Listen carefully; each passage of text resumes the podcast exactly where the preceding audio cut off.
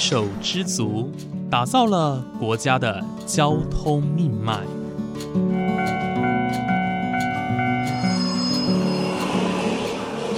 翻山越岭，运送着历史的独家记忆。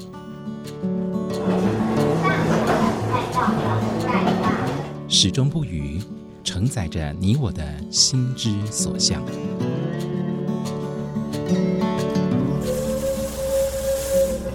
各位旅客您好，欢迎搭乘本班次列车，我是胡浩辰，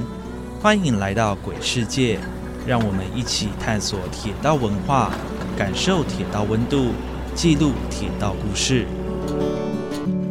本节目由正声广播公司台中台胡浩辰制作主持，欢迎收听。各位听众朋友，午安！谢谢大家在每个周五的中午十二点钟准时收听，欢迎来到鬼世界，我是主持人胡浩辰。在上一节节目当中呢，山阳国小的王派仁校长带着我们走进铁道文学的百年历程。在早期没有手机、没有相机的年代呢，大家透过文学留下对于铁道的看法。有人对于这项全新的交通建设感到很惊奇，也有很多的守旧派文人呢认为这是一个破坏风水的怪物。但是火车的引入哦，确实为台湾的交通带来前所未有的革新。而到了日治时期，基隆到高雄的纵贯线正式完工通车，不仅民众南来北往更加便利，也同步带动了台湾的经济。好，那我们就来看了哈。其实当时大家南来北往，慢慢也完成了很多的那个作品哈。比如说，我们来看北部一个一个文人，他叫做王绍涛的。那他也曾经有有的诗作，他就说哈：春风春雨冷，微窗独睡闲，轻车载清梦，一夜渡千山。你看有没有？哈，就说哎，我可以在车上睡一下啊，然后一夜就渡千山了。哇，这个书生他眼睛一睁开。哎，我就可以到达我的目的地了，哈。那所以这个对大家来讲，真的就是，哎，非常的方便。那另外他，你看哦，他也是写哈，他坐车坐到那个台南去，他说车奔三百里，啊，就是从台北到台南，车奔三百里，春雨共消息。你看坐在我身上多么轻松，多么自在啊！小抵台南驿，青来始见山。好，那这个这些诗都可以看得到，说，哎，我们当时整个台湾人一个生命经验的一个。很大的改变啊！那譬如像吴浊流，我们看到这个吴浊流他的诗，哎，我不晓得浩辰你对吴浊流他有什么样的印象？其实吴浊流一生他的作品大概都是对日本的控诉是比较多的，嗯。可是我们看到他当时也留下很多，他坐了火车，哦，就到台湾很多地方去找朋友也好，去这个游览也好，哦，那我来举其中的一首诗，就是过下淡水溪。那这个下淡水溪就是高高平溪，对，就高平溪哈。那他就当时坐这个火车通过这个高平溪啊。不过这里我也补充一下哈，纵贯线铁道日本人在完工的时候，刚开始并没有那个诶高平溪哦，它就是到高雄而已。那因为往南哈，那个下淡水溪因为河面很宽，当时还没有这个技术啊，所以就先到这个高雄。那后来是因为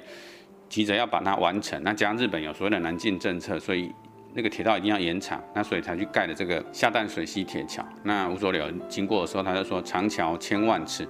横卧淡江听，汽笛一声里，天地爷肃清。”你看这个整个诗传达给大家，就是一种很悠然、很自在，然后我可以搭着火车到处去旅游。好，那当然包括对于一些可能工商业的一个影响。好，我们这边来举这个，嗯，西元一九零六年，林朝松雾峰三诗人之一的林朝松。哦，他写到这个当时怎么样透过这个铁道，然后把台湾的很多的货物来做运输。哈，我想经济方面当然影响更大。他就说铺头经史未成功，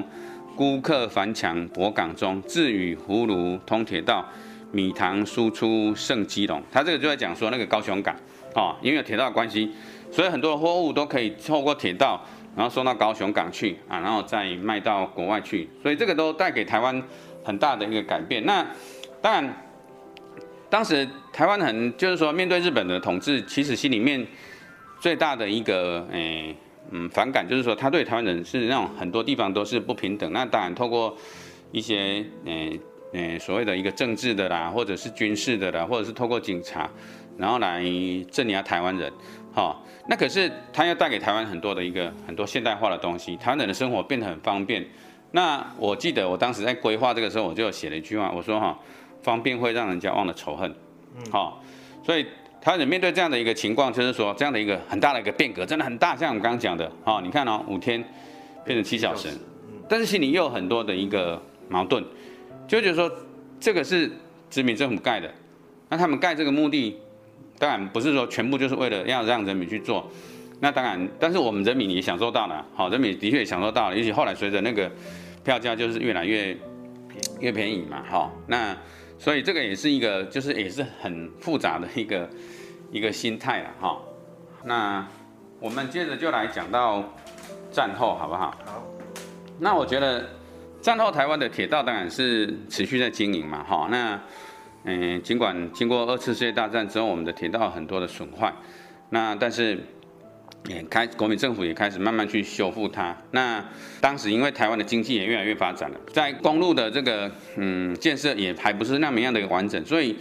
一直到民国五十年前后哈，当时的铁道变成是台湾人大概南来南来北往一个很重要的一个工具啊哦，几乎大家都是靠这个铁道。那不管是货物的运输也好，那或者说我到其他的城镇去也好，那当然因为所以整个都市化情形越来越明显，那。很多人们就是说，开始从南部到北部去了，开始从乡下到都市去了，哈啊，那时候公高速公路又还没开通，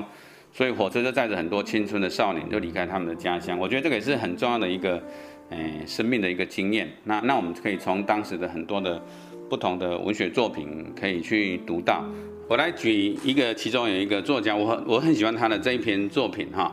也是我们台中的一个作家廖玉慧，他有写过一篇那个散文，叫《当火车走过》。我觉得这个是很经典，就可以看到说当年的人们，嗯，怎么样去坐这个火车，然后到乡村，然后到周边的城镇去升学，哈，去追求更高的学业。那他小时候是住在潭子，那他们那时候还有那所谓的五分车，哈，浩辰你知道五分车嘛，哈，就是那个那个糖业铁道的，对。那因为他后来也可以经营，就是可以载客的，哈。那铁道的我们就把它叫做那个专业线、专用线，那载客我们就把它叫营业线。其实整个台中当时都有很多那个甘蔗田，那五分车都到处这样去跑。啊，六月份小时候他就说啊，他们都常常诶跟着那些大哥大姐姐哈，他就跑到这个五分车啊等诶甘蔗黑嘞黑嘞小火车来啊，他们就那边偷抽甘蔗啊，那种经验对我们来讲就是小时候诶成长过程当中很重要的一幕这样的一个游戏哈。那他们家后来还搬到这个诶潭子火车站周边，那火车就变成他们家每天就经经过来来往往，每天都要看的，哦，那他甚至他家里他的姐姐也是在这个嗯铁道工作，那他也提到说，诶他因为那时候交通很不方便嘛，那所以有时候要看他姐姐，大家都会算准那个时间，哦，就是姐姐服务的这班车来了，哦，啊大家就会在他们家的门口啊跟他姐姐来挥挥手，哦，那久而久之连。他姐姐的同事也到这个时间到了，或经过他们家后面了，连他们的车上同事也都来挥手啊，或者要廖玉慧他们的邻居，大家都来挥手。那那对铁道的这样的一个经验哈，真的就是很美好的啊。当他对他的生命来讲，都是一个很重要、很深刻的一个经验。他到现在连看到看到只要在哪里看到火车经过，那一一节一节的车厢，就好像他小时候一幕一幕的那些生命的一个经验哈。那我觉得这一篇作品真的是。很有代表性。那战后台湾也有很多重要的一个跟铁道有关的文学作品，像譬如说铁路局他们自己所诶编编编转的这个畅流这样的一个刊物哈。那这个刊物当然主要是诶做铁道的一个文宣，但是有很多的专栏哈，也有一些很浓厚的一个跟铁道有关的文学作品。那甚至也培养了一批这个铁道的一个诶文学的女作家哈。那我觉得他有很重要的一个贡献。那另外，我们当然就要讲一下经历过日治时期跟战后的那个景联，因为他有所谓铁道诗人的称呼。那景联，因为他自己本身正就是在铁路局工作哦，所以他的作品很多。那不过他也因为经历过日治时期，也经历过国民政府白色恐怖的时期哦，他很多很多的经验，所以他有时候会在他的诗中。然后来表达对这个那时候国民政府的一些不满，哦，或者是一些这个控诉，像比如说他一瞅这个铁桥下，哦，那他就把这个统治者当做是通过那个铁桥上面的那那个火车，哦，那我们这些小民就是，哎，溪底下这些石头，那常年都是承受这样的一个火车轰隆轰隆这样的一个统治，哦，那总有一天我们会起来反抗，哈，那这个是锦联，也是我觉得。在战后很重要的一个很有代表性的一个诗人作家。好，好，那来到八零年代以后，台湾的铁道书写就变得说，嗯，它变得很多元了啦。哈，然后也开始有很多跟旅游有关的，跟铁道的知识有关的。哈，比如说，很很多人开始投入这个铁道研究了。好，那整个环境也很开放了。好，所以。铁道方面的这一些嗯相关的书籍很多，那有的不见得是在偏文学，像比如说《铁道情报》这本这本杂志，它的发行时间也很长哦，那它就里面就有很多嗯面向的关于铁道的这样的一个一个作品，那当然甚至包括很多跟铁道有直接有关的，比如说火车啦，或者说一些铁道运行的一些相关的资讯，有很多人在研究。好，那另外跟旅行有关的，像刘克襄也写过不少。哦，那李彤。也也有一个于藤号列车长，他就是用旧山线来当做他整个少年小说的一个背景。那甘耀明更是嗯新一代的作家哈，就是很特别的，他是一种所谓的新的类型的一个乡土作品。那他的作品当中就是不再局限于写实。我们过去的很多铁道作品都是在这个嗯实际的一个一个脉络跟背景底下产生，那他就有很多的想象，有很多魔幻的情节，但是他还是以火车跟铁道。来当做这个串联哈，所以是很值得去诶阅读的一个铁道作品哈。那大概就是整个铁道文学的一个发展的脉络，我大概就简单的这样说明到这里。好，非常谢谢校长哦，刚刚用很短的时间带我们走过这一百多年的一个铁道文学史哦。呃，刚刚听完，其实从呃清朝末年哦，呃一路到现现代，那整个铁道文学的内容，还有它整个的转变啊，过去可能是以一个比较诗文的方式去写作，那现在有很多像是小说、散文类，甚至是也不再以这种文学作品啊，反而是以一些资讯啊，或者是评论等等的方式。呃，来凸显整个铁道文化，这个内容跟那个面向就是越来越多元。对对对对对。那所以其实来到这个地方呢，其实看到了小小一个展间，不过看到的是百年下来的一个文学作品的改变啊，以及整个铁道的发展史。所以呃，我觉得透过文学去串联整个铁道的改变，我觉得这是一个很特别的方式。而且就像刚刚校长有讲到说，其实在一些文学作品当中，透过一些用词前置，还有一些典故。是可以呃让人家更心领神会的，我觉得这个是一个文学很对很有魅力，而且是无法通过这些文学阅读，可以带带领着我们回到当年的时空，或者当年的一个脉络，或者当年的一个地景。我觉得这个真的对我们要了解，很真实的去了解铁路带给我们人们什么样的一个改变跟经验哈，我觉得是很好的一个方式啊。是是是。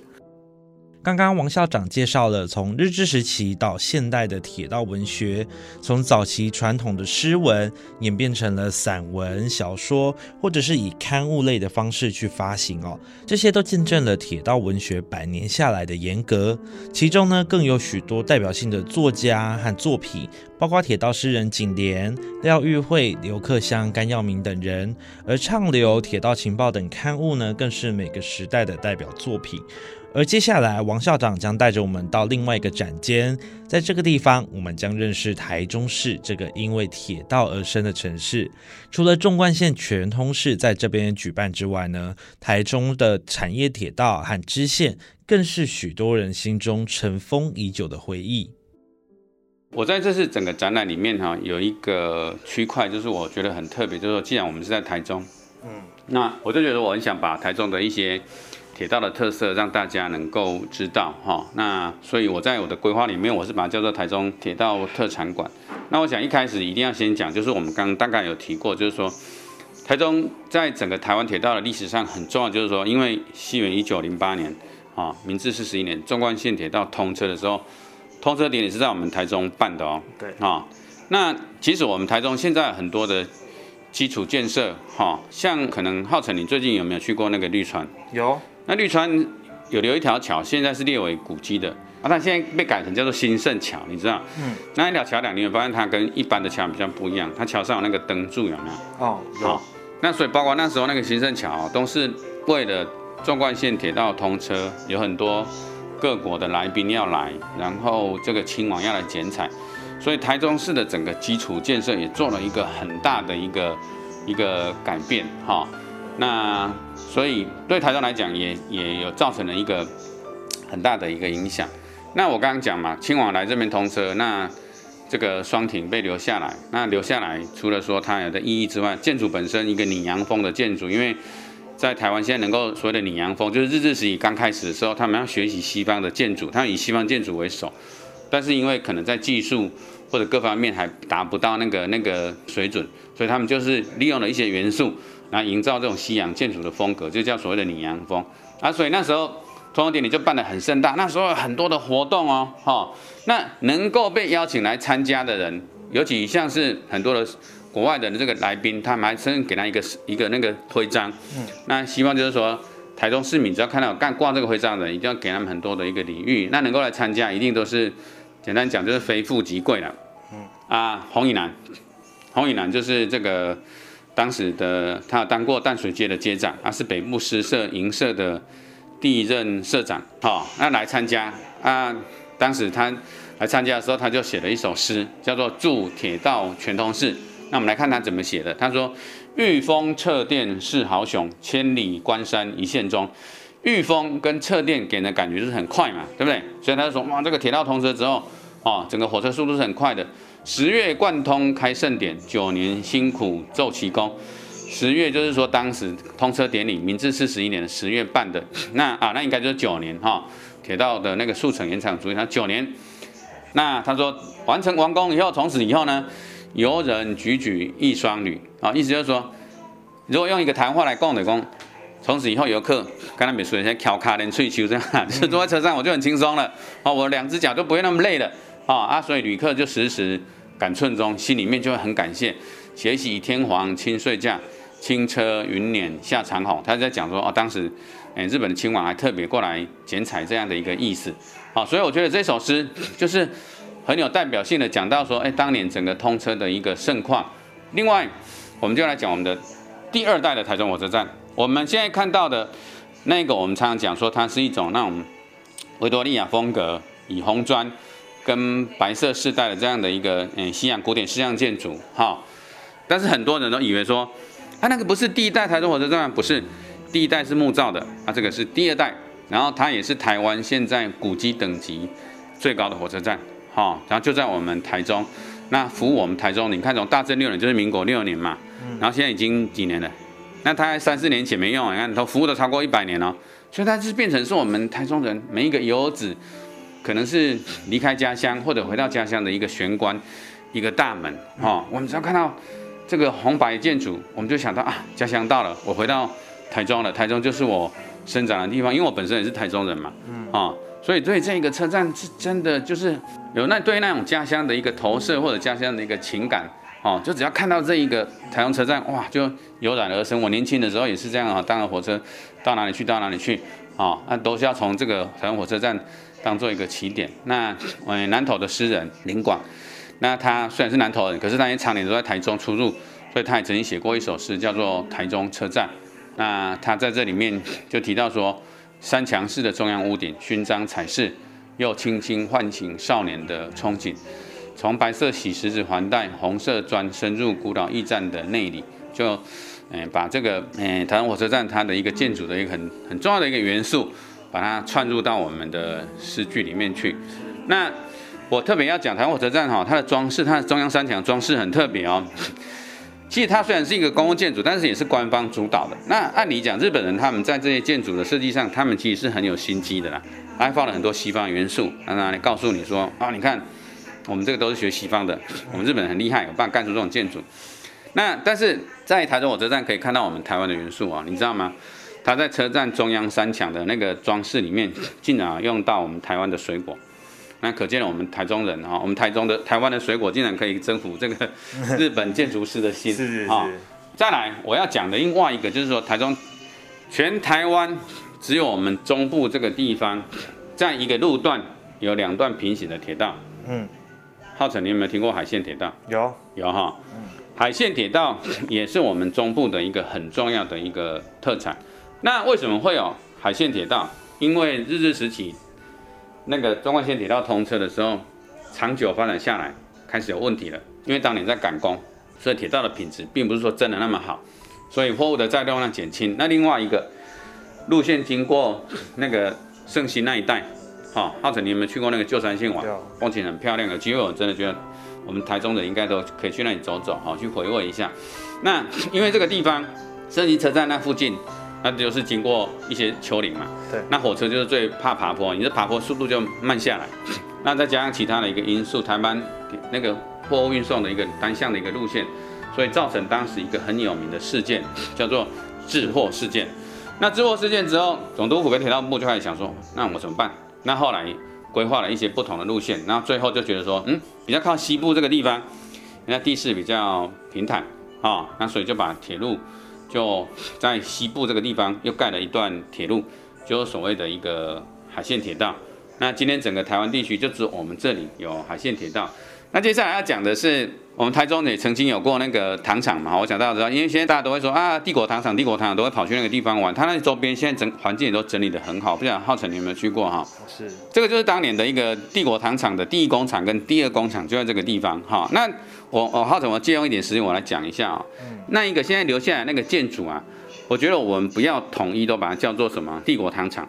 我要特别利用一点时间讲一下哈。这个建筑我们要给它一个证明，它叫做帝国制糖株式会社本社事务所。哦，啊，我觉得连我们官方都把它标说什么，它不叫帝国，它还是都是简简用简单的用一个帝国糖厂还是什么帝国制糖怎样，我不太记得，但是正确的名称是帝国制糖株式会社本社事务所。那这个我都有去查过日治时期的文献。那为什么这么重要？因为当时日本有很多的制糖会社，但是总公司都在哪里？都在日本，唯独只有帝国制糖株式会社的本社就是总公司设在我们台中。那可见的帝国制糖它经营台湾制糖业的一个决心，哈，所以这个是很特别。我有觉得这个名称的要把它改过来。那当时因为有这个帝国制糖，那所以周边就有很多种甘蔗的那个厂区范围很大，那必须要把这些甘蔗运回到工厂这边来做，啊，那所以就有很多的五分车。那其中一条最有名就是所谓的那个中南线，那中南线就是说可以从台中到南投，哈，那我们也看到当时这个诗人庄随胜，哈，他也写过一首诗，叫做《秋夕归至雾峰中南铁路车上所见》。好，那这个这段铁路经过的地方风景也是很优美。你看诗人怎么写的？他说：“天高光景处，岭上白云悠。”哇，这个沿线的风景这么样的令人自在舒服。然后沿路经过的就是日落山移化，风来稻田头，两侧都是那个绵延的稻田哈。那火车归鸟集。烟土滚龙府，哎，不是，突然间话锋一转，他有点在批评，说这个火车带来喷了很多的黑烟，然后糖厂的，哎，扑鼻糖渣臭，巍峨望铁笼，哈、那有一些提醒跟一些醒思。那我们台中很重要的，讲到我们台中的最重要的一个日治时代代表人物就是林献堂，林献堂他也常常搭这个中南线到很多不同的地方去，但他的日记里面都有写过，哈、那不过很可惜，这个现在都已经拆掉了。我记得沿线之前本来还有那个太平那边有一个中南车站，那不过好像后来也拆掉了。现在能够看到遗迹很少哦，非常的少，几乎没有几乎都没有对哦。那另外在中部，因为过去有八仙山铁道，那也曾经有过一条这个诶载运这个木材的这个路线。浩辰，你有没有去骑过那个东风铁道？有哦，啊，那个就是当年载运木材的所谓的个平地线。那他后来也曾曾经有当过载客之用，好像到民国不到 八十年的时候才停止营运，哈、啊，后来这条废弃的路线就被我们当时的嗯台湾县政府把它改成那个铁马道，它变成是台湾很很改的很成功的一条这个铁马道。现在假日的时候游客也非常的多。那它有一个支线是后峰那条路线也很漂亮哈。那后峰就是旧山线的其中的一段，那后峰它可以经过大甲溪铁桥啊，经过九号隧道，这个都是旧山线过去的一部分。是哦，那所以这个都是我们台中整个铁道发展上有一些可能别的地方没有，或者说我们这边经营的台中经营的非常有特色的这样的一个铁道文化资产。哈、那